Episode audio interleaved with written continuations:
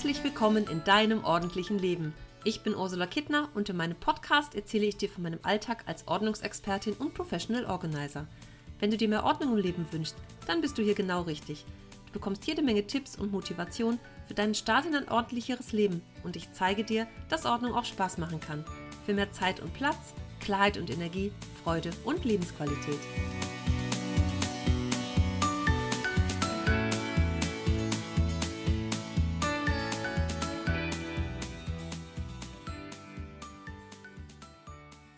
Bin vor kurzem über einen Blogbeitrag von Eva Peters von Online-Kurse Kompass gestolpert, der gleich für mich den sofortigen Lies mich-Faktor ausstrahlte. Äh, ich kannte Eva bisher schon, ja, einige Jahre, drei Jahre bestimmt, online.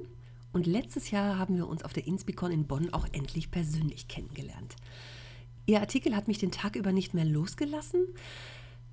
Er hat nämlich den Titel Zwölf Dinge, die du noch nicht über mich wusstest. Und ich habe den, wie gesagt, verschlungen. Und dann hat es immer im Hirn so gerattert. Hm, was sind denn die Dinge, die keiner über mich weiß oder die vielleicht einfach fürs Business ganz spannend sind oder auch einfach so private Dinge, die ich aber trotzdem erzählenswert finde. Also um mal so ein bisschen Persönliches über mich zu erzählen. Aber so Dinge, die mich wirklich begleiten oder nachhaltig beeindrucken, mich prägen, also die einfach die wichtigsten so in meinem Leben sind, so Meilensteine. Und beim tagsüber drüber nachdenken fielen mir dann so nach und nach so Sachen ein, die die Erinnerung an irgendwas was wachhalten oder wo ich besonders berührt von war. Und das fand ich eigentlich ja so ganz spannend davon mal zu erzählen. Also bin ich dem Aufruf der Blogparade von Birgit Schulz gefolgt. Die hat diese Blogparade ins Leben gerufen, initiiert, Birgit Schuld von Marketingzauber. Und sie hat einen Artikel geschrieben über 24 Fakten, die wir noch nicht über sie wussten und die auch mit Personal Branding zu tun haben. Und da habe ich gedacht, okay, da fange ich jetzt einfach mal an zu schreiben und schreibe auch mal ein bisschen was runter und gucke einfach mal, was daraus wird. Also ich war selbst gespannt, wie viele kleine Geheimnisse über mich am Ende dabei rauskommen. Das erste Geheimnis. Ich glaube, dass irgendetwas in meiner Wiege war. Anders kann ich mir das nicht, nicht erklären. Als Kind habe ich schon immer die Erbsen auf meinem Teller sortiert und habe das Essen schön auseinandergeschoben. Die Soße durfte nicht ins Gemüse laufen. was ich bis heute noch mache und was mir manchmal meine Mutter oder meine Schwester sagen, kratz nicht den Teller kaputt.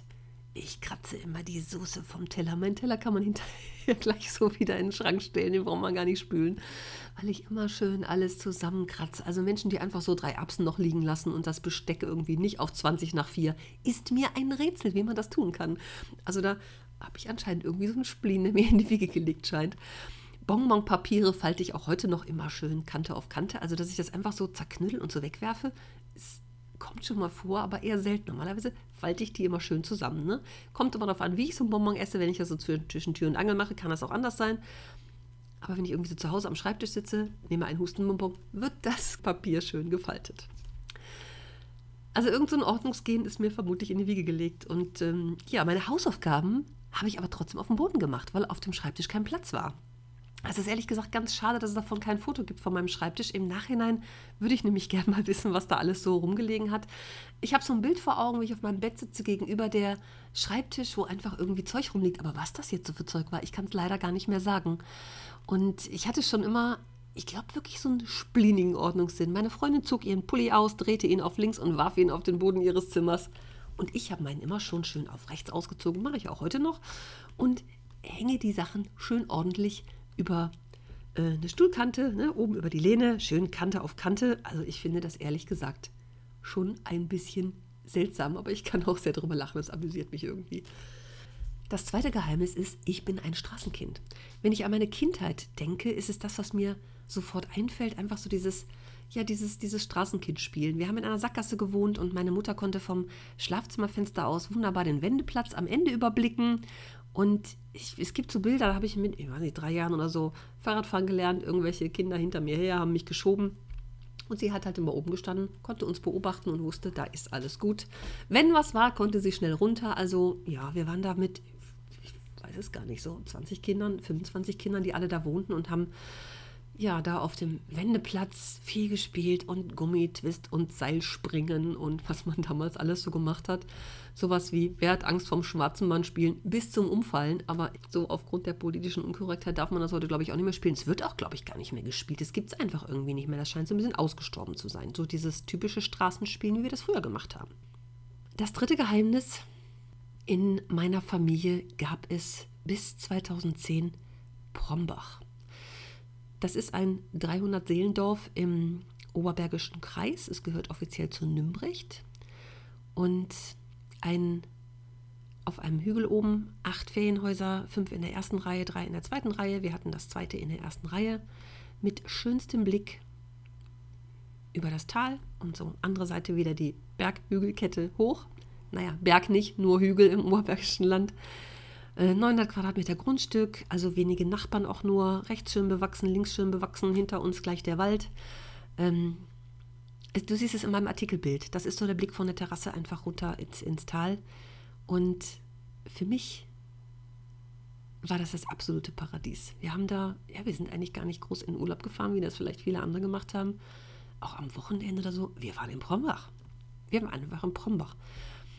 Meine Oma hat das Haus mal geerbt von einem ähm, älteren Herrn, den sie gepflegt hat, ihm den Haushalt gemacht hat. Und äh, der hatte das 65 gekauft und 69 ist er gestorben. Da hat meine Oma es dann geerbt und dann ging es irgendwann auf meine Mutter über. Und das ist irgendwie, ja, paradiesisch. Na klar hat es da auch mal geregnet und für meine Eltern war das immer unendlich viel Arbeit, dahin zu fahren und den Garten zu machen. Ich muss gestehen, zu meiner Schande, ich bin hauptsächlich da gewesen, wenn das alles schon fertig war. Ja, wir waren natürlich als Kinder auch zusammen da und haben Rasen gemäht und die Büsche geschnitten und all solche Dinge.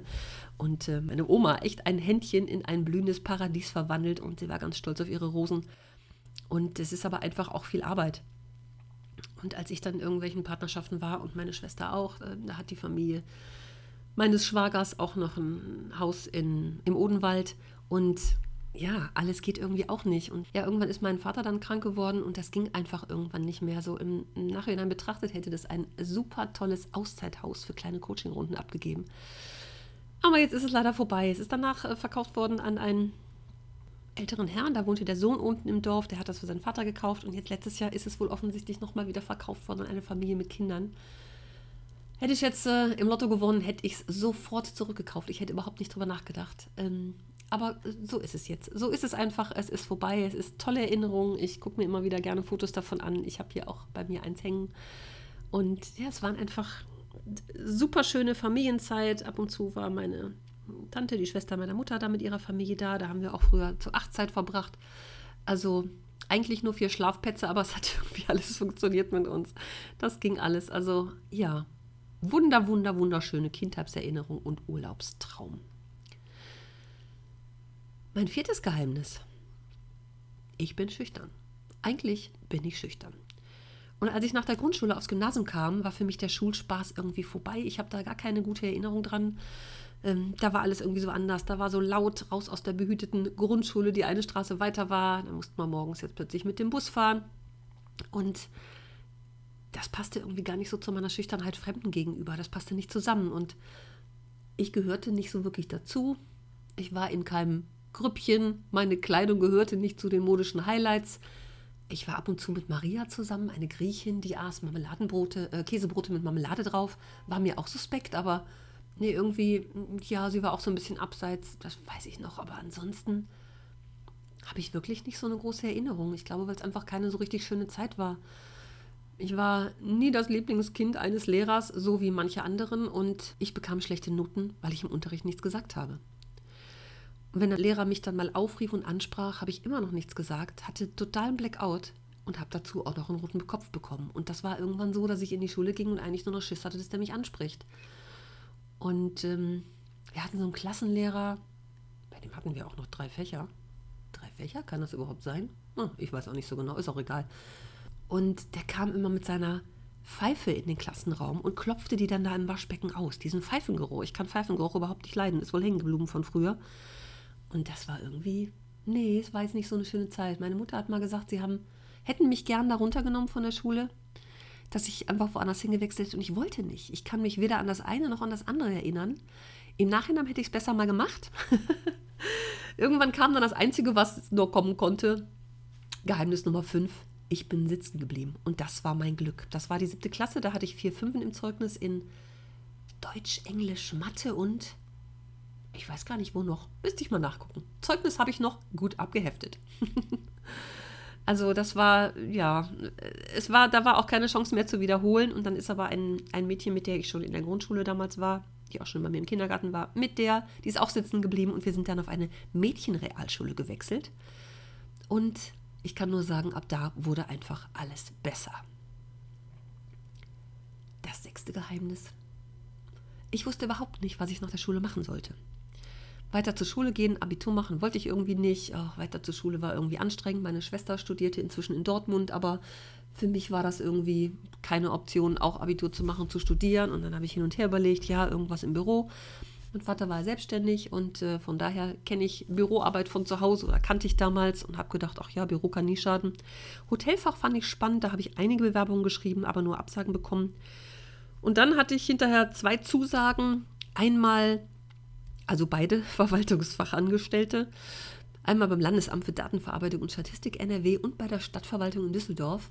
Und dann habe ich immer gedacht, oh, Stadtverwaltung, dann sitze ich irgendwann in so einem Sozialamt. Das wollte ich irgendwie nicht. Dann habe ich beim Statistischen Landesamt die Ausbildung angefangen und wenn ich vorher gewusst hätte, wie sehr mich das langweilt, hätte ich es mir sicher nochmal anders überlegt. Äh, das einzig Gute war, dass ich zu den zwei aus 17 Azubis gehörte, die das Glück hatten, drei Monate in der Ausbildungsbetreuung eingesetzt zu werden.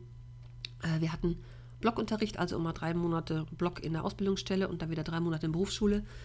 Und mein erster Block war gleich in dieser, in dieser, ähm, ja, ein Teil der Personalabteilung für die Azubis. Und das hat mir total Spaß gemacht. Und da wusste ich, dass mir irgendwas rund um das Thema Personal Spaß machen könnte. Ich war danach in anderen Abteilungen noch so Beihilfestelle, da durfte ich eigentlich irgendwelche Dinge abheften und mich gedacht, boah, den ganzen Tag Beihilfeanträge bearbeiten, wie schrecklich ist das? Nachdem wir dann aus der Ausbildung raus waren, habe ich erst in der Schulstatistik drei Monate gesessen, Schulstunden, Lehrer, Zählen. Das war nach drei Monaten vorbei, dann hatte das Schuljahr ja angefangen und dann bin ich in der Statistik und Baugewerbe gelandet.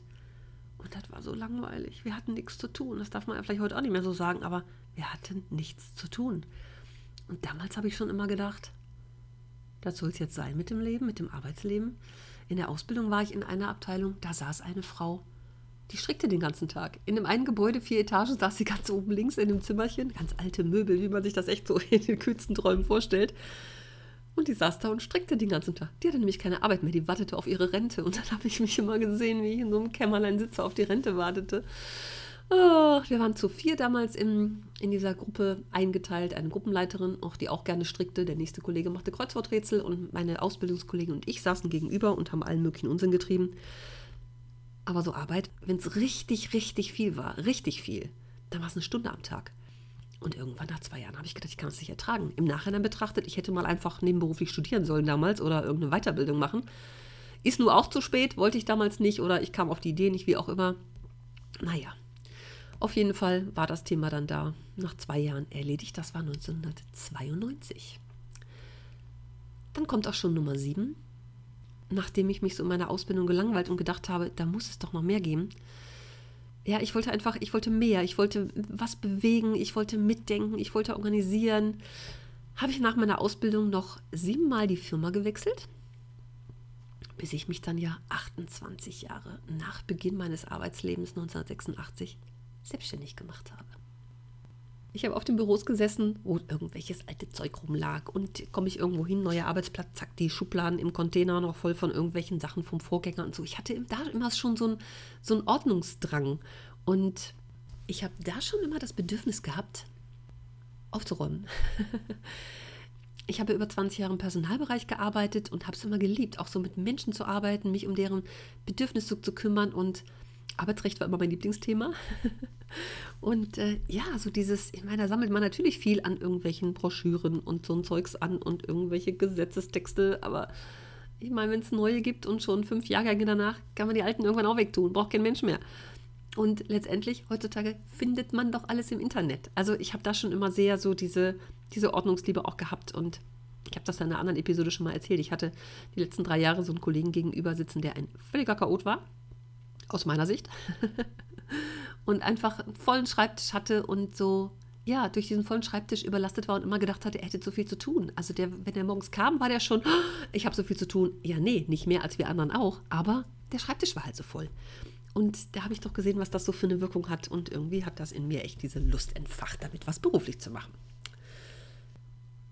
Geheimnis Nummer 8.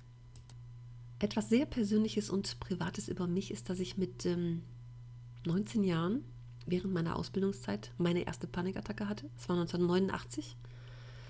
Und damals konnte die Welt mit solchen Dingen noch nichts anfangen. Der überforderte Hausarzt hat mich zum Psychiater geschickt. Da habe ich irgendwelche Pillen bekommen. So richtig geholfen hat es mir dann auch nicht.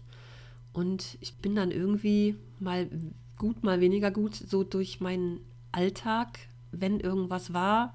Damals gab es noch kein Handy, ne? muss man sich mal überlegen.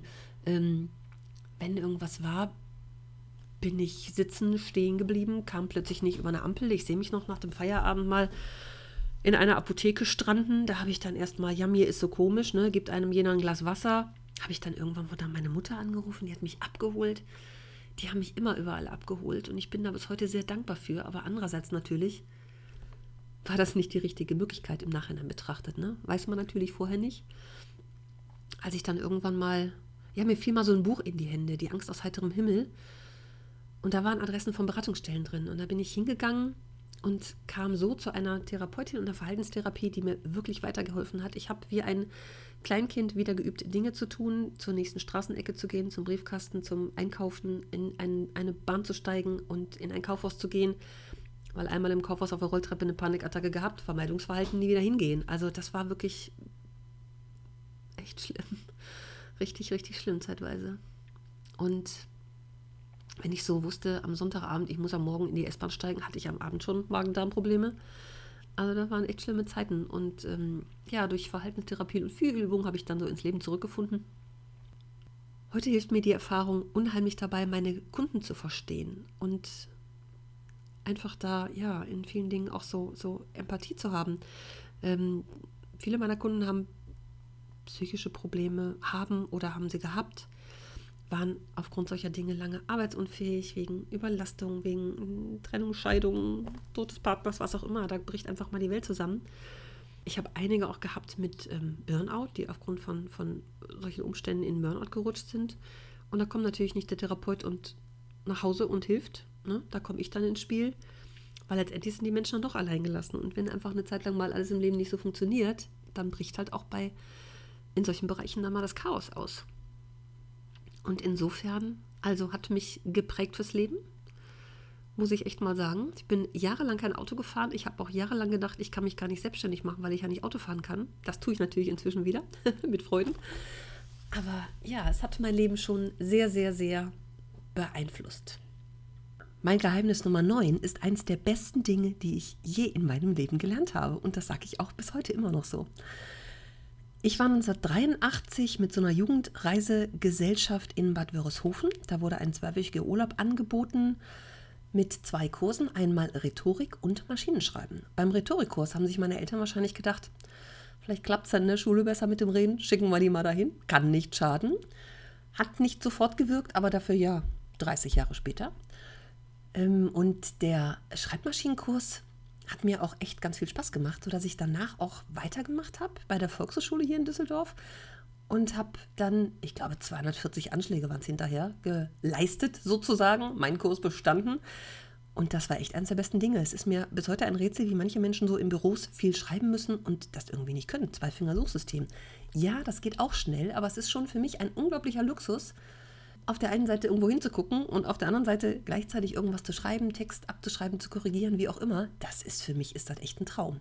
Muss ich ja echt mal so sagen. Meine Eltern waren derweil dann in Bad Wörishofen im Urlaub, also ich war nicht so ganz allein mit meinen zarten 14 Jahren, die waren immerhin in greifbarer Nähe, aber ey, für mich super, lieben Dank an meine Eltern, dass sie auf diese Idee gekommen sind. Geheimnis Nummer 10. Ich bin die Königin der Formatierung und kann Texte auf dem Kopf lesen. Wann immer irgendein Kollege wieder die Vorlage so eines Arbeitsvertrages zerschossen hatte oder irgendwelche Dokumente, musste ich ran. Absätze und Einzüge und Nummerierung und so ein schönes Schriftbild, dass das hinterher gut aussieht, das war schon immer meins. Ich kann Texte auf dem Kopf lesen und dabei auch noch sehen, wenn irgendwo ein Lettzeichen zu viel ist oder ein Komma fehlt. Ich liebe es, komplizierte Briefe zu schreiben und so Formulierungen zu finden. Und ich hatte mal eine Chefin, die nannte mich liebevoll Kitty meint Thesaurus. Dann saß die mir gegenüber, las mir irgendeinen Brief vor und ich habe dann schon drauf geguckt und gesagt, ah, da ist ein Fehler drin. ja, wir haben uns da sehr gut ergänzt. Und auch wenn ich heute noch so manchen Facebook-Post oder auch Blogartikel lese, dann wird mir echt ganz anders. Es gibt so Menschen da draußen, die sind völlige Ignoranten. Ich weiß gar nicht, also für mich ist das so wichtig, auch nach außen irgendwie so eine Kompetenz auszustrahlen. Und wenn ich dann so drei Satz Facebook-Post lese und denke, oh, da sind doch schon fünf Fehler drin, lesen die das nicht nochmal? Es gibt immer die Funktion bearbeiten und man kann das noch ändern. Und ich verstehe das irgendwie nicht. Für mich ist das völlig unverständlich, wie man so sein kann. Ja, es gibt Menschen, die können es nicht besser, aber auch so manchmal so Texte ohne Punkt und Komma geschrieben. Da muss ich erstmal denken, was meint denn der jetzt? Wie soll der Satz jetzt so aussehen, dass der einen Sinn ergibt? Und äh, ja, sowas wie der Dativ, da weiß ja sowieso halb Facebook nichts mehr von. Und äh, wenn mir mal nichts anderes mehr einfällt, dann gründe ich die Textordnung und werde Buchstabendetektivin. Naja, das heißt übrigens nicht, das heißt nicht, dass ich nicht vor Fehlern sicher bin. Und äh, die Birgit Schulz, die ja diese Blogparade ins Leben gerufen hat, hat mir hinterher was dazu geschrieben. Da waren nämlich noch zwei Fehler drin. Naja, ich habe es morgens um halb zwei geschrieben und auch die Rechtschreibprüfung übersieht manche Dinge. Und ähm, ja, ich lese es dann immer noch mal und korrigiere das auch hinterher, weil mir sowas einfach wichtig ist. Aber wie gesagt, auch mir passiert sowas ab und zu. Ja, die Nummer 11. Wie kam ich denn einfach auf die Idee? Ich weiß es nicht mehr. Wie oft kriege ich diese Frage gestellt? Wie bist du auf die Idee gekommen? Ich weiß es nicht. Im Jahr 2005 habe ich das erste Gründungsseminar besucht und war im Herbst auf der Startmesse, die damals noch in Essen stattfand. Die Messe ist so ein, ja, einfach so eine, so eine Infomöglichkeit für alles rund um Franchise, um Selbstständigkeit. Es gibt so Seminare im Rahmen dieser Messe und Workshops und das fand ich damals total spannend. Ich hatte keine Idee, bin aber einfach da mal so hingegangen. Und äh, 2009 gab es das erste Logo. Wie das entstanden ist, weiß ich gar nicht. Also ich habe mit meiner Kindergartenfreundin irgendwann wohl zusammengehockt. Wir sprachen drüber. Sie ist Grafikerin und hat mir so ein Logo entworfen. Mm, gedauert hat es dann aber ja immer noch bis 2014 dass meine Chefin mich ja damals irgendwie blöd fand und nicht mehr mit mir zusammenarbeiten wollte. Und dann flatterte mir ja die Kündigung ins Haus. Da war mir ganz schnell klar, jetzt oder nie. Den Schritt habe ich bisher ja niemals bereut und ich würde es immer wieder so machen. Und im Nachhinein bin ich meiner Chefin auch echt total dankbar, dass es so gekommen ist. Nummer 12. Ich habe 2017 beim Ausmisten meines Krankenkassenordners in einem uralten Fragebogen von 1990 was ganz Spannendes und Aufschlussreiches entdeckt. Das war nämlich im Rahmen meiner ersten Therapie damals. Da musste ich einen Fragebogen ausfüllen mit, ich weiß nicht, 30 Seiten und ach, alles über mich und mein Leben und tausend Fragen. Und da habe ich gelesen, eine Frage, was sind heute Ihre Ziele? Und die habe ich beantwortet mit berufliches Fortkommen und Selbstständigkeit. Als ich das gelesen habe, hat mich das total aus den Socken gehauen, dass ich damals schon daran gedacht habe. Finde ich total faszinierend. Ich meine, mein Vater war selbstständig und nein, mir scheint, ich habe mehr von ihm gehabt, als mir bis zu diesem Zeitpunkt bewusst war. Also das hat mir damals wahrscheinlich schon nach meinem Job im öffentlichen Dienst schon irgendwie die Freiheit versprochen. Ich weiß es nicht, so in diesen engen Strukturen zu sein und ja, nichts bewegen zu können. So habe ich das damals auch empfunden, dass das einfach da so sitzen, eine Stunde am Tag arbeiten und den Rest irgendwie die Zeit vertrödeln. Das ist irgendwie so eine Bewegungslosigkeit, die mir damals schon nicht gut erschien. Jetzt kommt was völlig Unspektakuläres. Die Nummer 13 ist nämlich, ich war noch nie aus Europa aus. Ich habe noch nie Europa verlassen. Ich habe zwar vom südlichsten Zipfel aus, von Andalusien und Tarifa, da die südlichste Ecke, schon mal Afrika gesehen, in 14 Kilometer Entfernung, im Winter bei klarem blauen Himmel, sieht ja aus wie zum Greifen nah. Aber ich war noch nie da oder irgendwo anders, auf irgendeinem anderen Kontinent. Aber das macht nichts, vielleicht komme ich da ja noch hin. Also es ist eigentlich ganz unspektakulär, aber ich finde es immer spannend, weil die Welt, die, die Menschheit die Welt bereist und ich immer denke, ortsunabhängiges Arbeiten, super, gehe ich vom Arbeitszimmer ins Wohnzimmer. das ist für mich irgendwie, ja, alles böhmisches Dorf, aber wer weiß, vielleicht komme ich da ja noch irgendwann hin. Ich habe ja eine Freundin in Nepal und ich muss ja immer wieder zu meiner Schande gestehen, ich war da noch nie, das ist so weit weg. aber da komme ich irgendwann auch noch hin. Ja, ähm, die Nummer 14 ist mir ein bisschen peinlich, ne? Es ist mir ein bisschen peinlich. Ich liebe nämlich die Herzkinofilme am Sonntagabend. Ich finde es grandios zum totalen Abschalten. Ich nehme die immer so auf, eine Serienaufnahme und irgendwann, das kann auch mal irgendwie so ein, so ein Nachmittag sein, wo ich denke, boah, ich komme jetzt mit irgendwas nicht weiter oder ich hatte echt einen anstrengenden Termin, wo ich denke, ich brauche mal totale Ablenkung und Hirnlüften.